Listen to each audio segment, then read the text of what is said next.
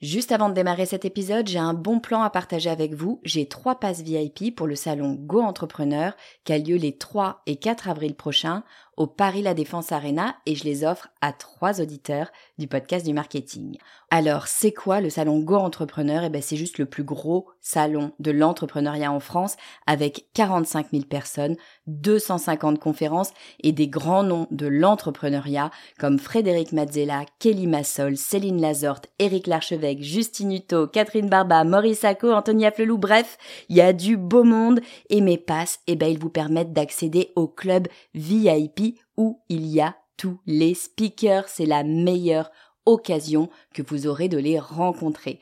Pour participer, c'est simple, il suffit d'être abonné à ma newsletter. Je tirerai au sort trois personnes le 29 mars. Si vous ne recevez pas déjà mes emails, eh bien, il suffit de vous abonner sur le podcast du marketing.com slash newsletter. Vous écoutez le podcast du marketing, épisode 53.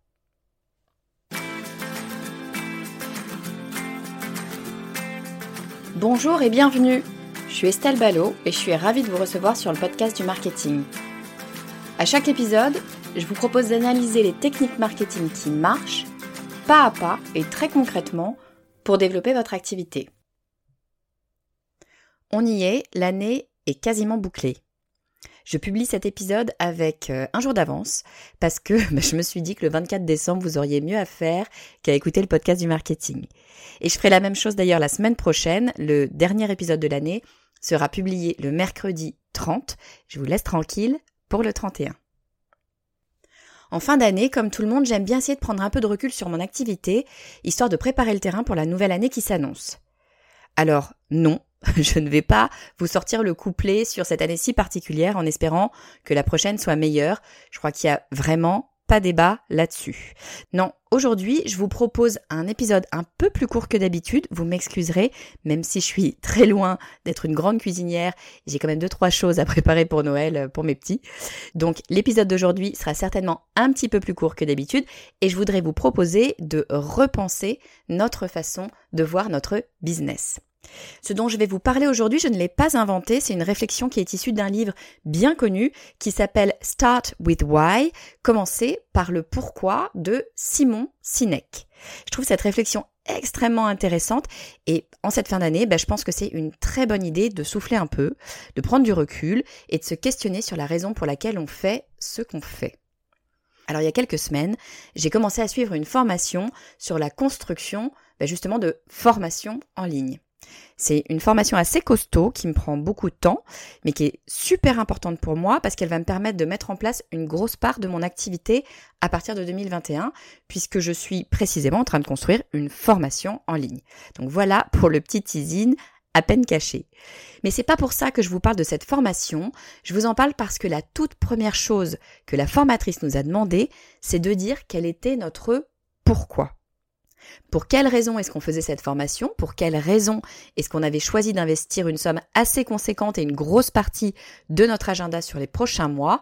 Pour quelles raisons alors cette raison pouvait tout à fait être pour gagner plus d'argent, hein, aucun problème avec ça, mais la formatrice nous invitait à creuser un peu la question pour être sûr bah, qu'il n'y avait pas une autre raison derrière. Et évidemment, très, mais alors très peu de personnes ont parlé d'argent, quasi tout le monde avait une raison bien plus personnelle.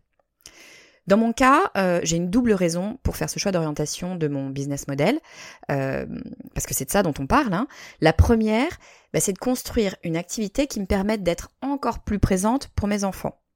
L'idée, bah, c'est de pouvoir travailler quand je veux, autant que je veux, d'où je veux et avec qui je veux. Bref, c'est d'être totalement en contrôle de mon activité pour qu'elle serve ma vie privée et pas l'inverse. Donc ça, c'est ma première raison. Et puis la, deuxième raison, c'est une raison qui est apparue en faisant ce podcast. Euh, en fait, j'y avais pas pensé avant de le lancer, mais entre chaque épisode, je reçois des mails de gens qui m'écoutent, euh, que je ne connais pas, et qui me disent à quel point ce podcast les aide dans leur quotidien d'entrepreneur, qui me disent bah, que ma voix les accompagne et qu'ils trouvent dans ce podcast une certaine forme de soutien. Ça, c'est quelque chose que euh, bah, je n'avais pas prévu et qui me rend extrêmement fière de faire ce que je fais. Pour la première fois de ma vie, mon boulot a un réel impact positif sur des personnes. Non, parce que avant, pour celles euh, qui ne le savent pas, j'ai fait une grosse partie de ma carrière dans l'industrie du tabac et, puis après dans la publicité. Alors, même si pour plein de raisons, je regrette absolument pas euh, toute cette période, niveau impact positif, on n'y est pas tout à fait. Donc bref, la deuxième raison pour laquelle je suis cette formation, c'est pour me permettre d'avoir encore plus d'impact autour de moi. Donc on a commencé cette formation en nous posant la question du pourquoi, pourquoi est-ce qu'on fait ça? Et j'ai trouvé l'exercice extrêmement puissant. Le fait de se poser concrètement la question et de le formaliser, parce que ben, on a toutes et tous dit quel était notre pourquoi, et ben en fait ça a été générateur d'une très très grande motivation. Et pour tout vous dire, ben, j'y reviens maintenant très souvent pour me motiver et, et puis pour continuer à avancer. Alors comme je vous le disais, cette question du pourquoi ne sort pas de nulle part, elle vient d'un livre très connu qui s'appelle Start with Why de Simon Sinek. Alors je suis allée décortiquer un peu ce livre pour essayer de mieux comprendre tout ce qu'on pouvait retirer de ce pourquoi et comment on pouvait l'utiliser dans le quotidien de notre entreprise. Mais juste avant de vous donner tous les détails, comme à peu près toutes les semaines, je voudrais remercier toutes les personnes qui m'ont laissé un avis 5 étoiles sur iTunes ou directement sur mon site pour celles et ceux qui n'ont pas iTunes, puisque je sais que vous êtes euh, ben, nombreux et nombreuses dans ce cas.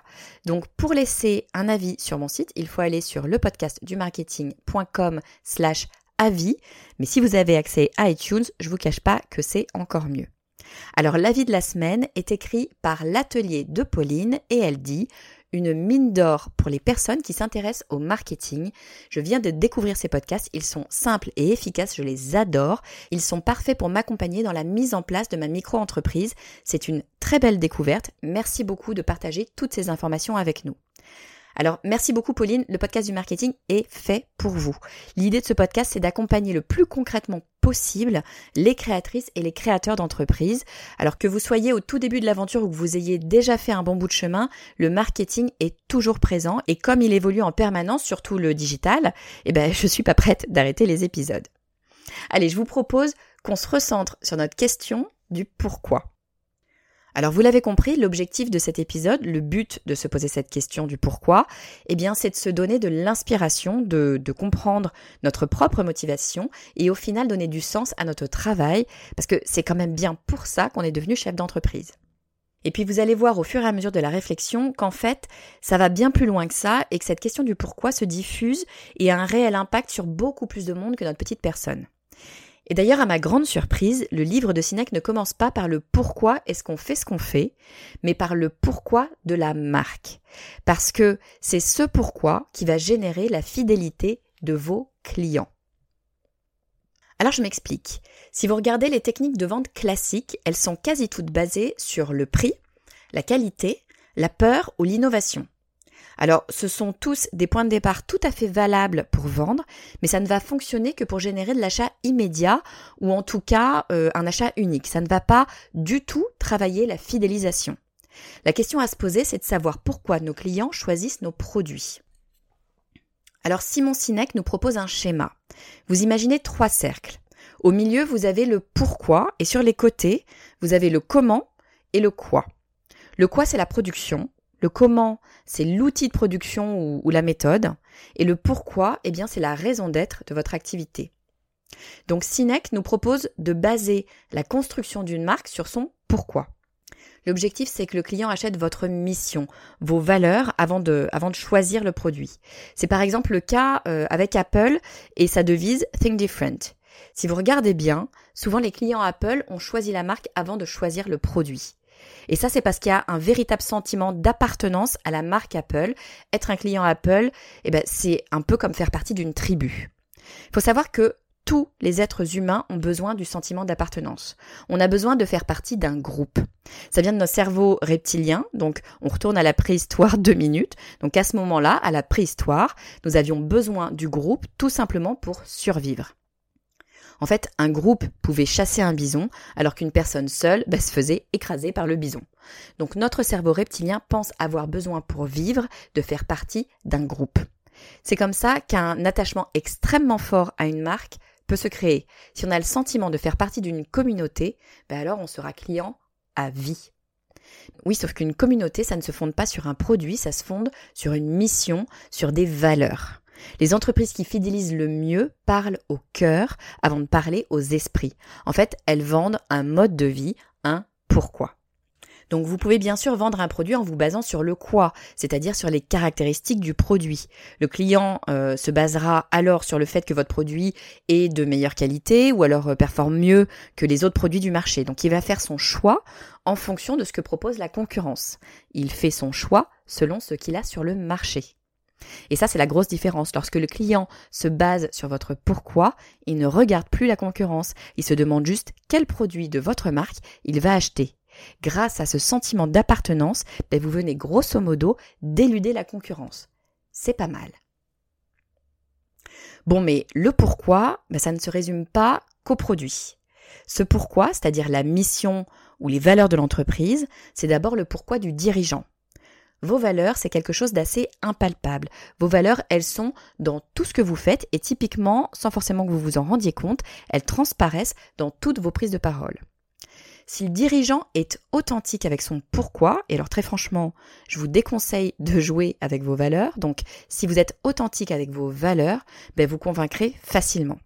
Les valeurs sont, des émotions, et encore une fois, ben, on est plus facilement convaincu par des émotions que par des éléments rationnels. Et c'est la même chose avec vos employés si vous en avez. Hein. Le fait de connaître votre pourquoi, donc vos valeurs, celles de l'entreprise, eh bien ça va vous permettre de les transmettre plus facilement à vos employés. Et clairement, les employés sont plus motivés lorsqu'ils sont en ligne avec les valeurs de l'entreprise que lorsqu'ils n'ont pas de réel but. Avoir un but commun dans l'entreprise pousse les salariés à se surpasser. À nouveau, ben, on retrouve ici cet effet de communauté. Hein. L'objectif devient plus grand que nous-mêmes. Donc non seulement vous avez intérêt à être capable de transmettre vos valeurs à vos salariés, mais vous avez même intérêt à intégrer ces valeurs dans votre processus de recrutement. C'est même d'ailleurs étonnant de voir à quel point il est rare que les valeurs fassent partie du recrutement, alors que c'est en fait le socle du sentiment d'appartenance. Bref, pour votre prochain recrutement, je vous invite à y penser, ça peut faire toute la différence. Puis allez, je vais aller encore un cran plus loin. Rien ne vous empêche de partager ces valeurs avec vos fournisseurs. Encore une fois, c'est pour le pourquoi que des personnes vont être amenées à se dépasser dans un moment de crise, par exemple. Et en bonus, vous n'êtes pas à l'abri que vos clients s'en rendent compte et que ça booste encore un peu plus la confiance qu'ils peuvent avoir en votre marque. Bon, ce qu'il faut comprendre, c'est que ce pourquoi, il n'est pas là que pour servir la communication. On est d'accord, c'est toujours intéressant d'appuyer sa communication sur des valeurs solides, mais sa fonction va en fait beaucoup plus loin que ça. En tant qu'entrepreneur, vous avez bien sûr beaucoup de décisions à prendre. Certaines sont de l'ordre du détail et puis d'autres engagent votre activité sur le long terme. Mais de la plus petite à la plus grande, toutes les décisions sont importantes parce que c'est l'ensemble des décisions que vous prenez qui façonnent votre société. Le risque, quand on prend des dizaines de décisions par jour, c'est le manque de cohérence. Le risque, c'est de prendre des décisions qui, regardées de façon indépendante, semblent tout à fait valables, mais qui ne fonctionnent pas ensemble. Et ça, c'est très problématique parce que ça brouille les pistes. Ça crée le doute, ça peut même induire de la défiance. Et quand on n'a pas confiance en une marque, ben, il y a peu de chances qu'on l'achète, c'est assez logique. Donc comment peut-on faire pour éviter un manque de cohérence entre toutes nos décisions? Alors vous me voyez venir, il suffit de revenir au pourquoi. Tout comme je répète toujours qu'il faut revenir à l'objectif, eh bien il faut tout autant revenir aux valeurs. Pour qu'une décision apporte de l'efficacité, il faut qu'elle réponde à un objectif qu'on s'est fixé, et pour qu'elle soit cohérente avec le reste de nos décisions, il faut qu'elle soit en accord avec nos valeurs. C'est un peu un garde-fou. Alors c'est la fin de l'année, si vous écoutez cet épisode au moment de sa mise en ligne, on est en plein préparatif de Noël, c'est les vacances, pour la très grande majorité d'entre nous, on ralentit un peu le rythme et on recharge nos batteries pour redémarrer à fond en janvier. Ce que je vous propose pendant ce temps où vous allez recharger vos batteries, c'est de réfléchir à votre pourquoi. C'est de vous poser la question que ma formatrice m'a posée il y a quelques semaines, c'est quoi votre pourquoi? Pour quelles raisons vous faites ce que vous faites? Et si c'est si important que ça de se la poser, c'est évidemment pour toutes les raisons dont je viens de vous parler dans cet épisode, mais c'est aussi parce que c'est ce qui va vous permettre de réussir. Bah oui, la réussite, c'est très subjectif. On a tendance à croire qu'elle se mesure en chiffre d'affaires ou en dollars sur votre compte en banque, sauf que vous pouvez toujours avoir un plus gros chiffre d'affaires et un compte en banque toujours plus rempli. Beaucoup d'entrepreneurs n'ont jamais le sentiment de réussir. Et ça, c'est parce qu'ils n'ont plus leur pourquoi en tête. Donc justement, bah, ils ne savent plus pourquoi ils travaillent et donc ils ne peuvent jamais avoir le sentiment de réussir. Alors pour fidéliser vos clients, pour fédérer une équipe, pour créer de la cohérence dans vos choix et pour réussir, je vous invite pendant la pause de fin d'année à réfléchir à votre pourquoi. Je vous souhaite à toutes et à tous d'excellentes fêtes de fin d'année. Petit rappel, le prochain épisode sera publié mercredi prochain et non jeudi, histoire de vous laisser tranquille le 31. Et puis d'ici là, évidemment, n'hésitez pas à vous abonner à la newsletter sur le podcast du marketing.com slash newsletter. Je ne fais pas dans l'original. Donc dans cette newsletter, j'envoie un reminder chaque semaine à la sortie d'un nouvel épisode. Et puis surtout, j'inclus systématiquement tous les cadeaux bonus. Je vous dis à très vite.